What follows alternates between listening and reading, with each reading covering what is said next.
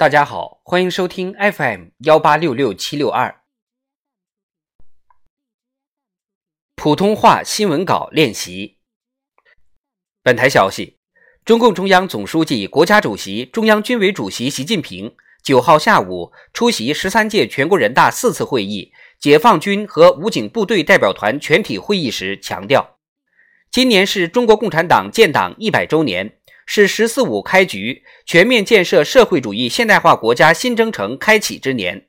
也是国防和军队现代化新三步走起步之年。全军要强化责任担当，弘扬实干精神，抓好常态化疫情防控，扎实做好各项工作，确保实现“十四五”良好开局，以优异成绩迎接建党一百周年。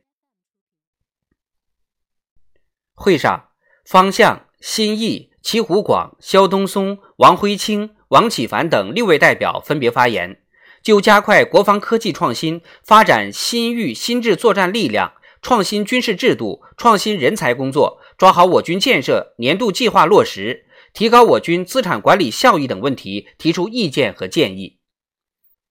在认真听取代表发言后，习近平发表重要讲话。他首先对过去一年国防和军队建设取得的成绩给予充分肯定。习近平指出，在新冠肺炎疫情突如其来、国内外形势错综复杂的情况下，全军贯彻党中央和中央军委决策部署，有力抗击疫情，加强练兵备战，持续深化改革，狠抓规划落实，基本实现国防和军队建设二零二零年目标任务。出色完成党和人民赋予的各项任务。习近平结合规划实施，就做好“十四五”时期国防和军队建设开局起步工作提出要求。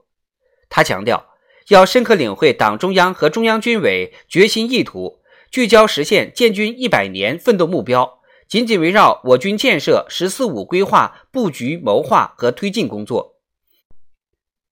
要坚持以战领建，加强战建统筹，抓紧推进战略性、引领性、基础性重大工程，加快打造高水平战略威慑和联合作战体系。